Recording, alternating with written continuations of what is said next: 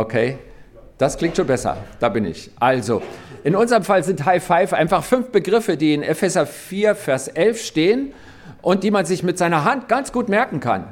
Wenn man nämlich jeden Finger für einen der Begriffe nimmt, dann ist der Apostel, der Daumen, der kommt überall hin, der hat den Überblick, der sieht die großen Linien. Der Prophet, der zeigt nach oben, wie der Zeigefinger. Der Evangelist, das ist der längste Finger, der ragt am weitesten raus, um die Menschen zu erreichen. Der Ringfinger, da ist das Bundeszeichen dran, bei den Verheirateten jedenfalls. Das ist der Hirte, der schaut nach der Gruppe, nach der Herde. Und der kleine Finger, der kommt überall rein. Der geht ins Detail. Das ist der Lehrer. Also High Five, fünf Dienste in der Gemeinde. Und darum geht es nicht nur heute, sondern wir starten eine Serie. Und äh, bevor wir so richtig losgehen und auf die einzelnen Begriffe schauen, möchte ich uns einfach mal mitnehmen, wo steht denn das? Dass wir es so ein bisschen vernetzen können, dass wir auch sehen, was hat denn das mit uns zu tun? Das werden wir entdecken. Und darüber will ich zuerst reden und deswegen einfach mal den Abschnitt miteinander mit euch lesen, in dem dieser eine Vers mit diesen High Five, fünf Diensten Gottes steht. Und ähm, das ist, wie gesagt, im Epheserbrief, viertes Kapitel. Und äh, was ich noch sagen will, das sind Gaben, in denen man der Gemeinde dienen kann. Aber da gerät die Gemeinde auch in eine Richtung. Nicht? Da könnte man jetzt denken, das ist irgendwie eine neue Leitungsstruktur, Pech für die acht, die gerade gewählt wurden. Wir suchen die fünf. Aber ähm, so ist es nicht. Das ist etwas, was Gott gegeben hat, um die Leitung zu ergänzen. In der Leitung und außerhalb der Leitung, einfach da, wo Gott diese Gabe hinstellt. Das wollte ich einfach klar rücken, dass man da nicht durcheinander kommt. Wir haben ja schon eine Leitungsstruktur, die ist auch gut und die wird dadurch nicht in Frage gestellt. Und ähm, jetzt starten wir einfach mal. Ich fange einfach an zu lesen am Anfang vom Kapitel.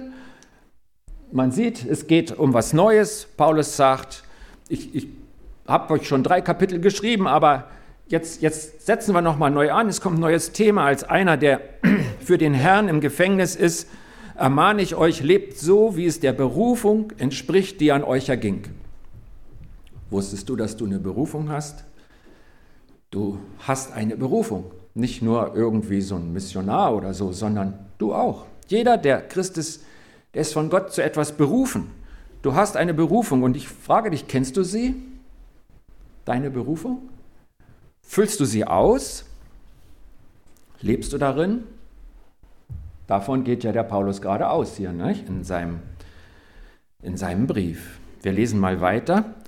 Seid euch der eigenen Niedrigkeit bewusst und begegnet den anderen freundlich, habt Geduld miteinander und ertragt euch gegenseitig, Entschuldigung, in Liebe. Bemüht euch sehr darum, die Einheit, die der Geist Gottes gewirkt hat, im Verbund des Friedens zu bewahren. Eben hieß es noch, wow, du hast eine Berufung. Gott sieht dich, Gott hat was mit dir vor. Du bist wichtig und jetzt ähm, sei bescheiden. Und ich denke, das gehört beides zusammen. Beides ist gut, um ähm, nicht mit einer Fassade leben zu müssen, sondern ganz natürlich in dem zu leben, was Gott mir gegeben hat.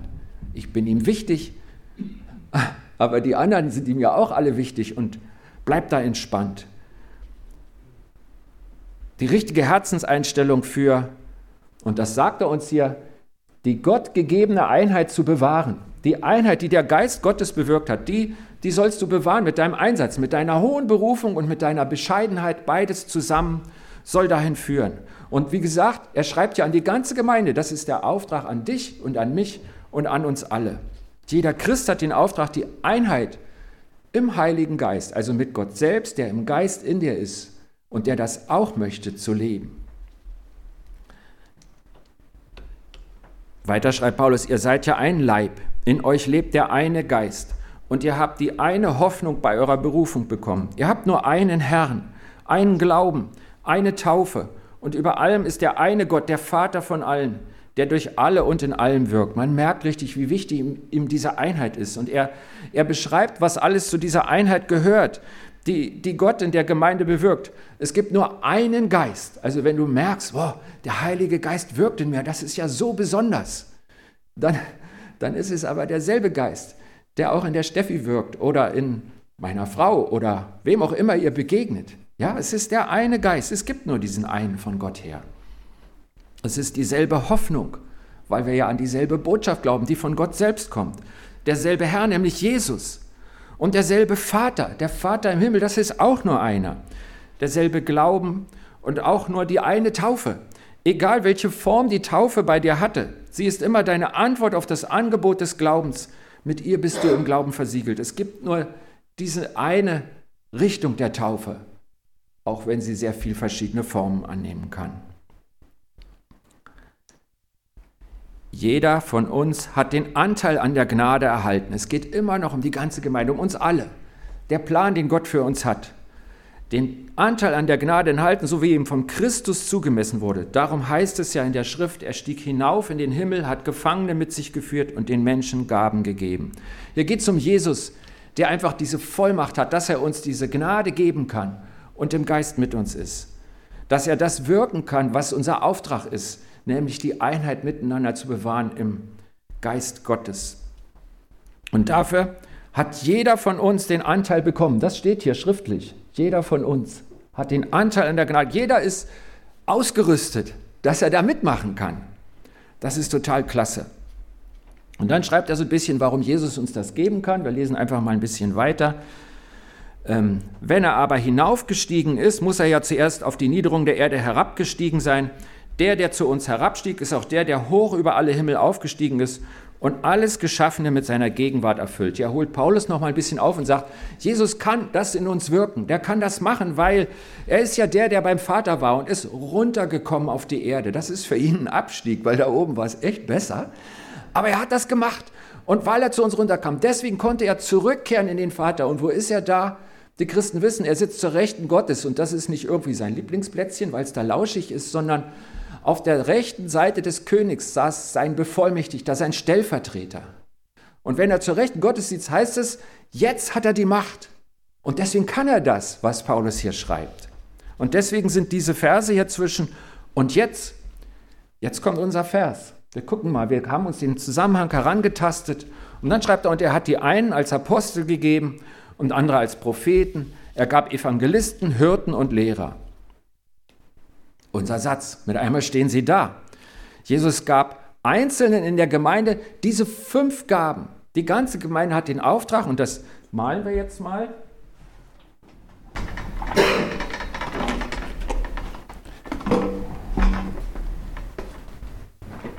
Wer sagt, ich sehe nichts, der muss sich wehren.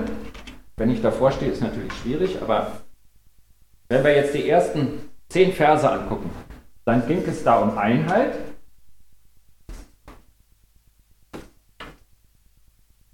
Und äh, die Menschen sind bei mir rot, ja. Das betrifft ganz viele. Okay? Genau. Also, wenn wir jetzt, ich werde das, den ganzen Abschnitt malen und was wir bisher gehört haben, ist der Block, das Fundament, der Auftrag an uns alle. Wir sollen alle an der Einheit mitwirken. Und jetzt hat er Einzelnen fünf Gaben gegeben. Das heißt, wir machen hier mal fünf Säulen drauf. Das ist der Apostel, der Prophet, der Evangelist. Dann haben wir hier noch einen Hirten und den Lehrer. Okay, und jetzt fragen wir, was sollen die denn da? Warum gibt es die denn? Ist das gut für uns? Und dazu lesen wir einfach mal weiter. Damit sie die, die Gott geheiligt hat, also die ganze Truppe, zum Dienst ausrüsten und so der Leib des Christus aufgebaut wird. Das heißt, diese fünf, wenn es sie gibt, und die gibt es ja, weil Gott sie gesetzt hat, die haben eine klare Aufgabe. Alle fünf sollen die Gemeindeglieder für den Dienst im Namen Gottes zurüsten. Das heißt, wenn du in deiner Gemeinde diese fünf entdeckst, dann ist das gut für dich, weil sie helfen dir bei dem, was dein Auftrag, deine Berufung von Gott her ist. Und das sind alle Tätigkeiten, damit die Gemeinde so lebt und wächst, wie Gott sie geschaffen hat. Und ähm, hier ist ja auch von Wachstum die Rede. Aufgebaut heißt hier, das kann man auch mit Wachsen übersetzen. Und ich sage euch was, in der Pflanzenwelt ist Wachstum normal. Selbst wenn in deinem Garten ein ganz alter Apfelbaum steht, er wird trotzdem jedes Jahr, diese Endtriebe werden jedes Jahr ein Stückchen weiter wachsen. Bei jungen Pflanzen ist es offensichtlicher, da sieht man es. Da sieht man es auch bei Menschen. Ne? Also, dass ich noch wachse, das äh, ist unwahrscheinlich. Aber Bei den Pflanzen ist das so und in der Gemeinde ist das auch so. Das Normale in der Gemeinde ist Wachstum. Das ist einfach normal. Und das hängt damit zusammen, dass der Stärkste des Universums mit uns ist und in uns ist und uns dazu beauftragt. Und deswegen, ich sage mal so, wenn alles normal läuft, dann wächst das, was er baut. Okay. Und jetzt sehen wir, da gibt er doch einigen, die uns helfen sollen und die wir einfach gut gebrauchen können. Diese fünf. Und was ist Gottes Ziel dabei? Wir lesen einfach nur wieder weiter. Mit dem Ziel, das ist Gottes Ziel, nicht? warum er die fünf gegeben hat. Mit dem Ziel, dass wir alle die Einheit im Glauben und in der Erkenntnis des Sohnes Gottes erreichen. Dass wir zu mündigen Christen heranreifen und in die ganze Fülle hineinwachsen, die Christus in sich trägt. Ich finde diesen Vers, den finde ich irre. Ich denke mir, wow, was, was macht denn Gott da alles? Was hat er alles vor mit der Gemeinde? Wie beschreibt er, wie er die Gemeinde sieht und was er mit ihr vorhat? Gottes Ziele bei der Einsetzung dieser fünf Gabenträger, dass wir als Gemeinde einig sind im Glauben und in der Erkenntnis Jesu. Für die Einheit machen wir da jetzt mal ein Dach drauf.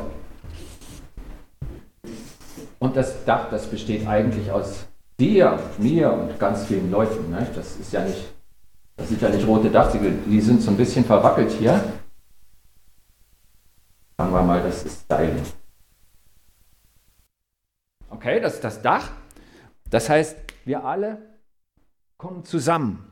Das schreibt er ja hier die Einheit im Glauben und in der Erkenntnis des Sohnes Gottes. Es führt uns zusammen. Das ist das Ziel, warum er die fünf gegeben hat. Wir haben ja den Zusammenhang der drei Verse vor Augen. Dass wir als Gemeinde einig sind im Glauben und in der Erkenntnis Jesu. Dass jeder von uns zu einem selbstständigen, reifen Christen heranwächst. Also Gott hatte nie eine Abhängigkeit von wenigen vor, dass da irgendwie Menschen am, am, an der Spitze stehen, die sagen, alle Mann links rum, sondern dass jeder von uns zu einem selbstständigen, reifen Christen heranwächst. Ich finde das so klasse, wenn man sich damit befasst und sieht, was für schöne Gedanken Gott über dir hat und über der Gemeinde, wovon du ein lebendiger Teil bist, sein sollst aus seiner Sicht. Je mehr, desto besser. Da ist auch wieder von Wachstum zu tun und ich habe den Eindruck, das ist so ein qualitatives Wachstum nach innen, in die ganze Fülle hineinwachsen, die Christus in sich trägt. Immer mehr davon sollen wir entdecken und empfangen. Das ist alles Gottes Gedanken über dir, über deiner Gemeinde, über uns hier. Ich finde das so groß, ich finde das toll. Und er sagt, auf diesem Weg habe ich die fünf gegeben. Die sollen euch da unterstützen. Wir lesen nochmal weiter. Dann schreibt er hier im Vers 14, da sind wir keine unmündigen Kinder mehr, die sich vom Wind aller möglichen Lehren umtreiben lassen und wie Wellen hin und her geworfen werden, dann fallen wir nicht mehr auf das falsche Spiel von Menschen herein, die andere hinterlistig in die Irre führen. Seht ihr, es geht ihm wieder um dich. Er sagt, wenn das so läuft, wie ich es längst vorbereitet habe, dann stehst du sicher. Es ist gut für dich. Du bist gefestigt, weil ich es will und weil ich dir helfe. Ich finde, das klingt so richtig gut. Und jetzt nehmen wir noch den, den Schlusssatz von Paulus, den er da so draufsetzt. Vers 15 und 16. Lasst uns also in Liebe wahrhaftig sein und in jeder Hinsicht zu Christus hinwachsen. Christus setzen wir hier mal drauf. Zu Christus hinwachsen, unserem Haupt. Von ihm her wird nämlich der ganze Leib zusammengefügt, durch verbindende Glieder zusammengehalten. Das geschieht in der Kraft, die jedem der einzelnen Teile zugemessen ist. So bewirkt Christus das Wachstum seines Leibes. Er baut sich auf durch Liebe. Ehrlich gesagt, ich finde diesen Abschnitt wunderschön, weil es mir einfach groß geworden ist, dass, weil mir aufgefallen ist, was Gott dir geben will, wie wichtig du ihm bist und was er dafür alles vorbereitet hat. Und ein Teil im Ganzen, nicht das Fundament, nicht das Ziel, aber so Stützen da drin sind diese fünf. Und das sind nicht Menschen, die kommen und dann sagen wir, okay, die bauen wir ein, sondern die hat Gott gegeben. Diese fünf Gaben hat er gegeben. Vers 11, ich wiederhole nochmal. Und er hat die einen als Apostel gegeben, andere als Propheten, er gab Evangelisten, Hirten und Lehrer. Gott gibt sie uns, damit der Bau schön wird, damit du glänzt. Und ähm, an der Stelle wird es doch richtig passen, wenn wir Gott loben, oder? Jetzt werdet ihr euch sehr wundern, hinter der Flipchart sitzen nämlich unsere Musiker. und leiten uns an zum Lobpreis.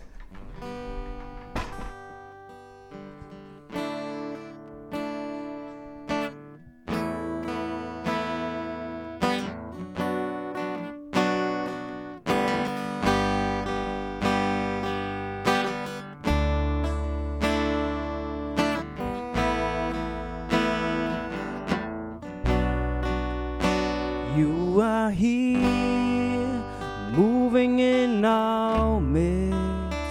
I worship you, I worship you. You are here, worship in this place. I worship you, I worship you. You are here, moving in our midst. I worship you, I worship you. You are here, working in this place. I worship you, I worship you. You are waymaker, miracle worker, promise keeper, light in the darkness. My God, that is who you are. You are waymaker, miracle worker, promise keeper, light in the darkness. My God, that is who you are. You are here, touching every heart. I worship you, I worship you. You are here, every heart. I worship you, I worship you. You are here, turning life around. I worship you, I worship you. You are here, mending every heart. I worship you, worship you. You are waymaker, miracle worker, promise keeper, light in the darkness. My God, that is who you are. You are waymaker, miracle worker, promise keeper, light in the darkness. My God, that is who you are. That is who you are. That is who you are. That is who you are. That is who you are. That is who you are. That is who you are. That is who you are. That is who you are. Even when I don't see it, you're working. Even when I don't feel it, you're working. You never stop, you never stop working. You never stop, you never stop working. Even when I don't see it, you're working. Even when I don't feel it, you're working. You never stop, you never stop working. You never stop, you never stop working. Even when I don't feel it, you're working. Even when I don't feel it, you're working. You never stop, you never stop working. You never stop, you never stop working. Even when I don't see it, you're working. Even when I don't feel it, you're working. You never stop, you never stop working. You never stop, you never stop working. Waymaker, miracle worker, promise keeper, light in the darkness. My God, that is who you are. You are waymaker, miracle worker, promise keeper, light in the darkness. My God, that is who you are. That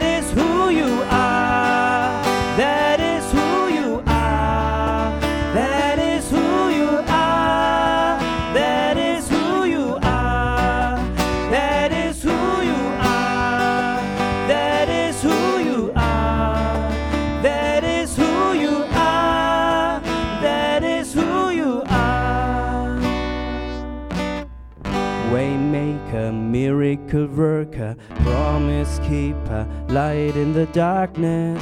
My God, that is who you are.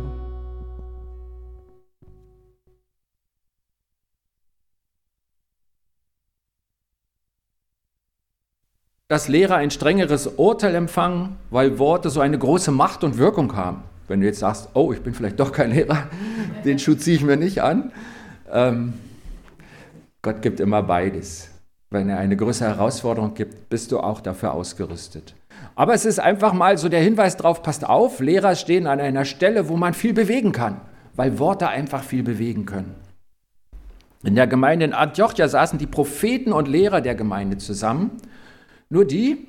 Und dann hat Gott etwas ganz Großes Neues angefangen. Nämlich er hat den Fünfen gesagt, die da saßen, unter ihnen saß auch der Paulus, der sich nie als Prophet bezeichnet hat, aber mehrfach als Lehrer. Er sagte, ich bin Verkündiger, Apostel und Lehrer. Die fünf saßen da zusammen und dann sagte der Heilige Geist zu ihnen, und jetzt fangt an mit der Mission. Schickt mal den Barnabas und den Paulus los und ich möchte, dass es wirklich rausgeht und dass ihr rausgeht, damit die gute Nachricht wirklich in jede Ecke kommt. Gott beruft also Lehrer, um der Gemeinde zu dienen. Das sind ja die Säulen, die Gott in der Gemeinde aufbaut, damit der ganze Bau so wird, wie Gott sich das gedacht hat. Das macht Gott. Und wir schauen heute einfach auf zwei Fragen, die die Lehrer betreffen, die sie beachten sollen. Und zwar, was ist das Ziel der Lehre und was ist die Quelle dafür? Und beides immer nach dem Willen Gottes. Was, wie hat sich Gott das mit dem Lehrer gedacht, dass er zu einer Säule wird in der Gemeinde? Und zu beiden hat er sehr klare Sachen gesagt. Wir gucken mal, was Paulus seinem Mitarbeiter Timotheus geschrieben hat, mit welchem Auftrag er in die Gemeinde von Ephesus geschickt hat, gleich im ersten Kapitel vom ersten Timotheusbrief. Da, da redet er darüber, wir schauen mal rein, Vers 3 bis 6, ganz am Anfang vom Brief, sagt er zum Timotheus, damals bei meiner Abreise nach Makedonium habe ich darum gebeten, du solltest in Ephesus bleiben, um gewissen Leuten dort die Verbreitung von falschen Lehren zu verbieten. Weil das Wort so eine Macht hat, verhinder das. Sie sollen sich nicht mit erfundenen Geschichten und endlosen Stammbäumen befassen, denn das führt nur zu sinnlosen Gedankenspielereien.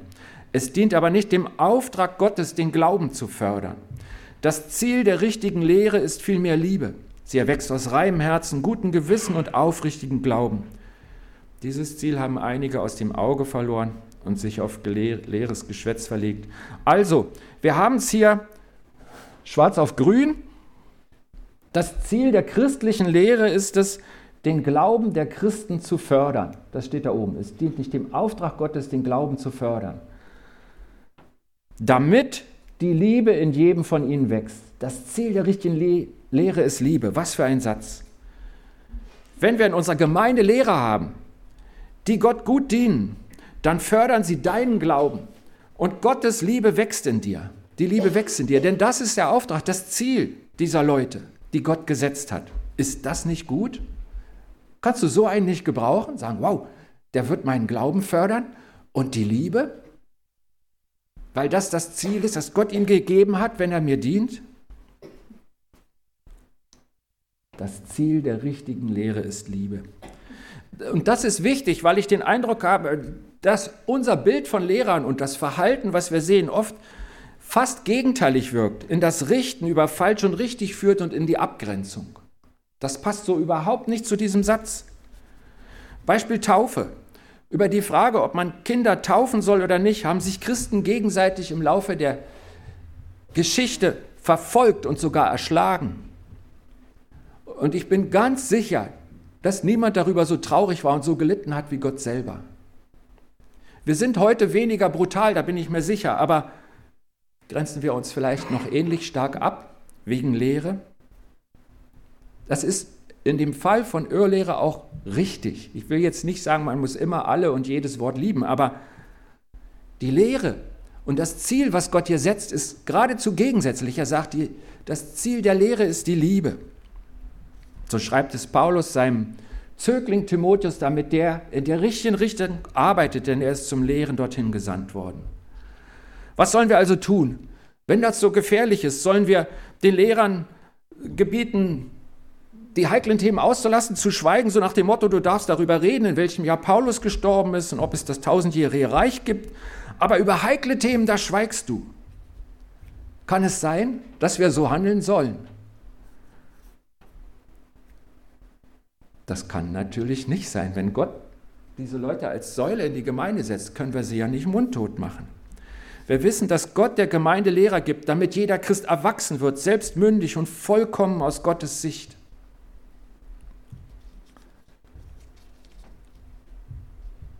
Dann ist doch klar, dass wir die Lehrer brauchen. Und es niemandem hilft, wenn wir schweigen zu schwierigen Themen, denn dann kann niemand wachsen. Aber umso wichtiger ist, dass das Ziel der christlichen Lehre ist, den Glauben der Christen zu fördern, damit die Liebe in jedem von uns wächst. Wenn du also zu solch schwierigen Themen im Namen Gottes lehrst, sollen deine Worte dazu führen, dass der Glaube deiner Zuhörer und ihre Liebe wächst. Wenn das nicht so ist, lehrst du nicht nach dem Willen Gottes. Also wir haben gesagt, was ist denn das Ziel? Warum machen Lehrer den Mund auf? Und wir haben gemerkt, das ist, dass der Glaube gefördert wird, damit die Liebe wächst. Und es gibt ein weiteres wichtiges Wort dazu, das lesen wir jetzt auch noch, steht im Kolosserbrief, die zwei Verse nehmen wir auch noch mit. Denn Gott wollte seinen Heiligen sagen, dass der Reichtum der Herrlichkeit dieses Geheimnisses auch für die anderen Völker bestimmt ist. Und das ist das Geheimnis. Christus lebt in euch. Darin liegt eure Hoffnung. Ihr werdet an seiner Herrlichkeit teilhaben. Deshalb erzählen wir überall, wo wir hinkommen, von Christus. Wir warnen die Menschen und lehren sie mit aller Weisheit, die Gott uns geschenkt hat, denn wir möchten sie als Menschen vor Gott hinstellen, die im Glauben an Christus vollkommen sind. Der Lehrer Paulus berichtet hier, was er lehrt. Wir lehren sie, damit sie vor Gott stehen, die im Glauben an Christus vollkommen sind. Und vorher redet er, das muss man vielleicht zweimal lesen, das ist so ein bisschen Schachtelsatz typisch Paulus, redet er von einem Geheimnis, was lange verborgen war zwischen Gott und den Menschen und was offenbart, gezeigt wurde, sichtbar wurde, was Gott den Menschen weitergesagt hat. Und dieses Geheimnis ist eine Person. Das ist der Gottessohn Jesus Christus. Jesus Christus ist das Geheimnis, was wir jetzt kennen dürfen und was wir weitersagen. Und Paulus sagt, wie, wir, wie er mit Begeisterung, überall wo wir hinkommen, erzählen wir von diesem Geheimnis, dass es kein Geheimnis bleibt, weil es alle Menschen wissen sollen. Das Geheimnis Jesus Christus, das ist, was er ist, was er tat und tut und was das für jeden Menschen, für jeden Christus bedeutet. Und das ist Inhalt der Lehre. Das lehrt der Lehrer Paulus. Jesus. Und Lehrer sollen wie Paulus das Ziel haben, dass jeder Mensch in Christus vollkommen wird. Das steht ja da unten. Das ist so ein Wort, wo wir immer sagen, Vorsicht, Vorsicht, übertreib nicht, weil ich weiß nicht, wie du das fühlst. Ich habe das Gefühl, das Wort passt nicht zu mir vollkommen. Also vollkommen bin ich nicht. Vollkommen heißt hier, ganz so zu werden, wie Gott dich sieht und dich geschaffen hat. Ganz in seiner Spur leben. Seine Vision, die er über dir hat, dass du sie umsetzt, dass du sie kennst und tust. Merkt er, wie das anklingt, dass ein Lehrer mir helfen könnte, diese Dinge zu erfassen? Und dieses Wort vollkommen werden stand ja im ursprünglichen Mal im Griechischen. Da. Und das kann auch andere Bedeutungen haben. Das griechische Wort hat auch die Bedeutung ans Ziel kommen und es kann auch heißen erwachsen werden, mündig werden. Und ich glaube, alle drei Bedeutungen stimmen hier. Wir möchten sie als Menschen vor Gott hinstellen, die im Glauben an Christus vollkommen sind, ganz auf Gottes Vision für dich, dass du da drauf stehst und es tust, dass du erwachsen wirst, ein mündiger Christ, der nicht formulieren, dann käme jetzt die nächste Folie. Die sieht so aus. Wir hatten die Frage gestellt, was ist das Ziel der Lehre? Und wir können es beantworten von Gott begabte Lehrer die verkünden und erklären alles über Jesus Christus. Der richtigen Lebe, Lehre ist Liebe. Ein Lehrer, der so lehrt, ist ein wichtiger Mensch. Und liebe Gemeinde, sucht nach Lehrern, die euch in Glaubensfragen weiterhelfen. Was wäre denn das, wenn wir sagen, ah, du selbst hast es gemerkt und andere haben es dir bestätigt und wir haben diese, diese vier Lehrer in unserer Gemeinde, die diese Gabe haben und lasst uns sie finden, lasst uns sie fördern, und lasst uns sie unterstützen und dann freuen wir uns, wenn sie uns dienen können. Die saßen ja schon bei Paulus zusammen und haben gemeinsam vor Gott gesessen und ihn gehört. Wenn das bei uns auch so ist, dann trägt diese Säule und das ist gut für uns. Und was braucht nun ein Lehrer, um die gute, gesunde Lehre zu finden? Das ist die Frage nach der Quelle guter Lehre. Und das ist das, was ich noch ansprechen möchte, damit wir die Lehrer kennen, die wir jetzt suchen ab sofort. Ja? Also an diese Quelle werden sie laufen. Was ist die Quelle? Und da haben wir wieder einen Text, es geht wieder, was der Paulus seinem Lehrerzögling Timotheus geschrieben hat. Diesmal in Kapitel 3 vom selben Brief, wo wir schon vorn gelesen haben. Du, Timotheus, aber bleibe bei dem, was du gelernt hast, die Lehre. Und was dir zur völligen Gewissheit wurde. Du weißt ja, von wem du gelernt hast und bist von Kindesbeinen an mit den heiligen Schriften vertraut, die geeignet sind, dir die Weisheit zu vermitteln, die zur Rettung führt, zur Rettung durch den Glauben an Jesus Christus. Und jetzt habe ich was fett gedruckt, ich konnte es mir nicht verkneifen, weil das, finde ich, ist ganz besonders wichtig. Die ganze Schrift ist von Gottes Geist gegeben und von ihm erfüllt. Ihr Nutzen ist entsprechend. Sie lehrt uns die Wahrheit zu erkennen, überführt uns von Sünde, bringt uns auf den richtigen Weg und erzieht uns zu einem Leben, wie es Gott gefällt. Mit dieser Schrift ist der Mensch, der Gott gehört und ihm dient, allen seinen Aufgaben gewachsen und ausgerüstet zu jedem guten Werk. Wow, das möchte ich. Klasse. Wir gehen mal so versweise da rein. Da oben, was du gelernt hast, sehen wir, das geht um Lehre. Dann der Vers 16, da habe ich ja schon, der, beginnt da, wo es fett gedruckt ist. Das heißt, in der Bibel finden wir nicht nur Worte, sondern die Bibel ist erfüllt vom Heiligen Geist. Die Schrift ist vom Geist Gottes gegeben und von ihm erfüllt. Das hören wir hier. Das heißt, wenn wir in der Bibel lesen, dann reicht es nicht, dass wir trocken auswendig lernen, Buchstaben aufnehmen, sondern wir sollen aufnehmen, was der Geist Gottes uns heute durch die Worte sagen will. Gott möchte in dein Herz sprechen. Und dazu haben wir die Schrift und der Geist ist drin, sie ist vom Geist erfüllt. Denn der Buchstabe tötet, aber der Geist macht lebendig. Es gibt sogar eine noch extremere Stelle. Schauen wir kurz rein. Johannes hat mal geschrieben, für euch aber gilt der Heilige Geist, mit dem Christus euch gesalbt hat, bleibt in euch.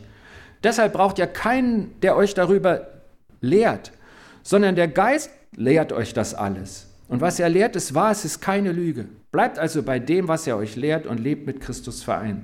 Wenn man nur das liest und dann sieht man, wie wichtig das ist, den Kontext zu sehen in der Bibel, könnte man meinen, Lehrer brauchen wir nicht. Weg mit der Säule. Aber so ist es nicht. Lehrer sind nicht überflüssig, sondern weil sie ja von Gott selbst gestiftet sind. Johannes will hier zeigen, dass du und ich, egal ob du Lehrer bist oder nicht, wir alle haben Zugang zu denselben Quellen wie der Lehrer. Der Lehrer lehrt also nicht Dinge, die niemand prüfen kann, sondern er geht den anderen einen Schritt voraus und dient ihnen auf diese Weise. Als wir den kleinen Finger angeguckt haben, haben wir gesagt, das ist einer, der ins Detail geht, vielleicht etwas weiter in die Tiefe. Er hilft den Menschen in der Gemeinde, dass sie den Fokus auf die richtigen Lehren und Prioritäten legen und zeigt, wie man einzelne Lehren umsetzen kann. Was hat das mit mir zu tun? Was er lehrt, muss der Geist in jedem Hörer bestätigen, denn was Gott will, ist, dass jeder im Kontakt ist mit dem Geist des lebendigen Gottes in ihm. Und Gott gibt dem Lehrer Einblick in seine Lehren, in Zusammenhänge und zeigt ihm Anwendungen, um jeden Christ der Gemeinde ebenfalls auf dem Weg anzustoßen, durch den Geist das Reden Gottes zu hören und es zu tun. Das also Johannes, der betont den Geist ganz besonders. Wir gehen zurück zu dieser Verszeile. Die ganze Schrift ist von Gottes Geist gegeben und von ihm erfüllt. Die Quelle aller christlichen Lehre ist also sein heiliges Buch und sein heiliger Geist. Schreiben wir jetzt mal runter. Wäre ja schon die Antwort, ist er auch. Um nochmal zu überlegen, da sind jetzt zwei Quellen genannt. Was ist besser? Du hast die Bibel, aber leider hast du überhaupt nicht den Geist Gottes.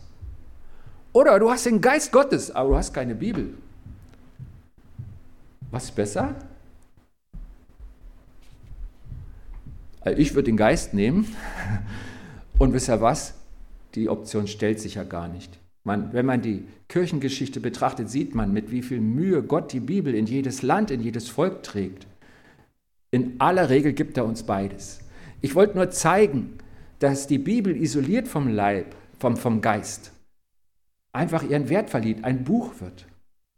Wir haben beides. Zwei Quellen, die der Lehrer hat und wir alle, um zu wachsen. Das heißt, wenn wir jetzt ein schwieriges Thema klären müssen, schauen wir in die Bibel und suchen, was Gott zu dem Thema darin sagt. Und dann bitten wir den Heiligen Geist, es uns zu erklären. Ich habe das, die Taufe als Beispiel schon genannt. Wir als Gemeinde haben die Frage beantwortet, was Taufe für uns bedeutet und wie wir sie durchführen. Und wir erkennen dabei an, dass ein Teil der Lehrer der Christenheit zu diesem Thema andere Antworten gefunden hat als wir. Und deswegen verurteilen wir niemanden, weil er zur Taufe eine andere Lehre vertritt als wir. Aber wir haben eine klare Position. Ich habe euch mal eine Folie mitgebracht, die wir ziemlich genau vor einem Jahr Taufinteressenten gezeigt haben. Jetzt wechselt mal die Farbe, wir gehen mal auf Blau. Das haben wir da miteinander gelesen, unsere Position zur Taufe als Gemeinde. Wir als Gemeinde taufen seit vielen Jahren keine Säuglinge mehr. Wir vertreten die mündigen Taufe und das heißt, ein Mensch in einem Alter, wo er für sich selbst Verantwortung übernehmen kann, entscheidet sich für den Glauben an Jesus und bittet anschließend um die Taufe. Sie ist eine Antwort auf Gottes gnädige Rettung, ein Gehorsamsschritt, weil Gott die Taufe allen Christen befohlen hat und ein Zeichen in der sichtbaren und der unsichtbaren Welt, dass er jetzt ganz Gottes Eigentum geworden ist. Und weil wir die Taufe so verstehen, taufen wir alle Christen, die sich noch nicht aus eigener Entscheidung taufen ließen und darum im Rahmen unserer Gemeinde bitten.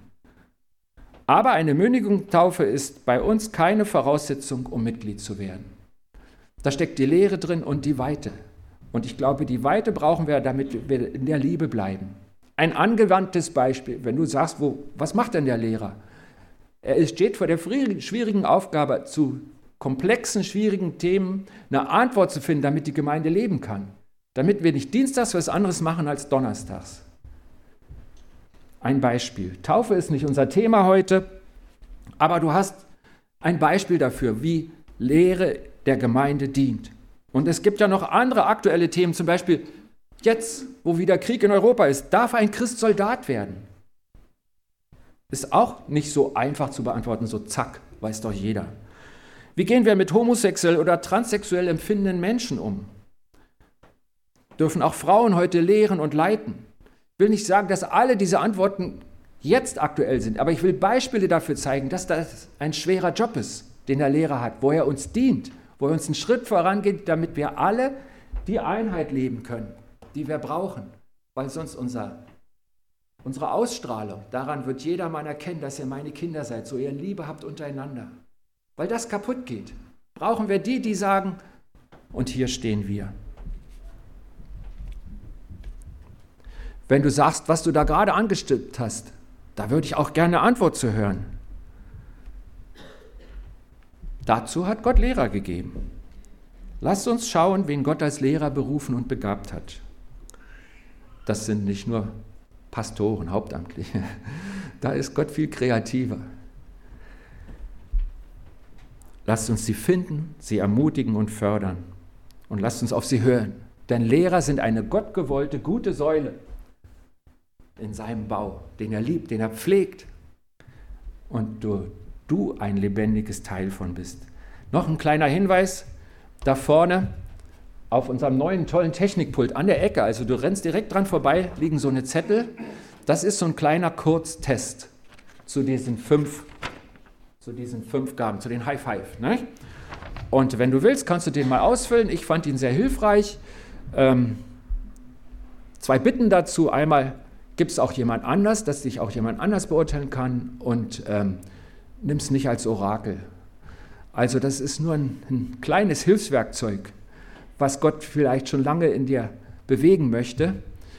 Aber der, der das eigentlich bestätigen muss, das ist Gott selbst. Frage ihn, binde ihn da ein in die Frage. Und es ist auch nicht jeder mit einer der fünf Gaben äh, von Gott ausgerüstet. Wir haben alle Gaben, das steht fest. Aber es kann auch sein, du hast keine der fünf und dann bist du auch wertvoll, weil er dich an einer anderen Stelle ganz sicher einmalig begabt hat. Das als kleiner Tipp, dürft das gerne nutzen. Und äh, freut euch auf die nächsten vier Sonntage, da geht es um die anderen Säulen, die alle für dich da sind. Ich bete. Jesus, ich freue mich, wie kreativ du bist und wie konkret, damit das Pflänzchen, was du so gerne hast, deine Gemeinde, damit die wirklich wächst. Und danke, dass wir Teil darin sein dürfen, dass wir erkennen dürfen, was genau du geplant hast und dass du immer mich meinst und mich einbaust und ich wertvoll bin in deinen Augen, ob ich nun Lehrer bin oder nicht. Dank dir, dass ich Teil sein darf an deinem Werk, an deinem Plan, deiner Vision, an deinem Bau. Danke, dass du Gemeinde geschaffen hast, auch im Brühl. Amen.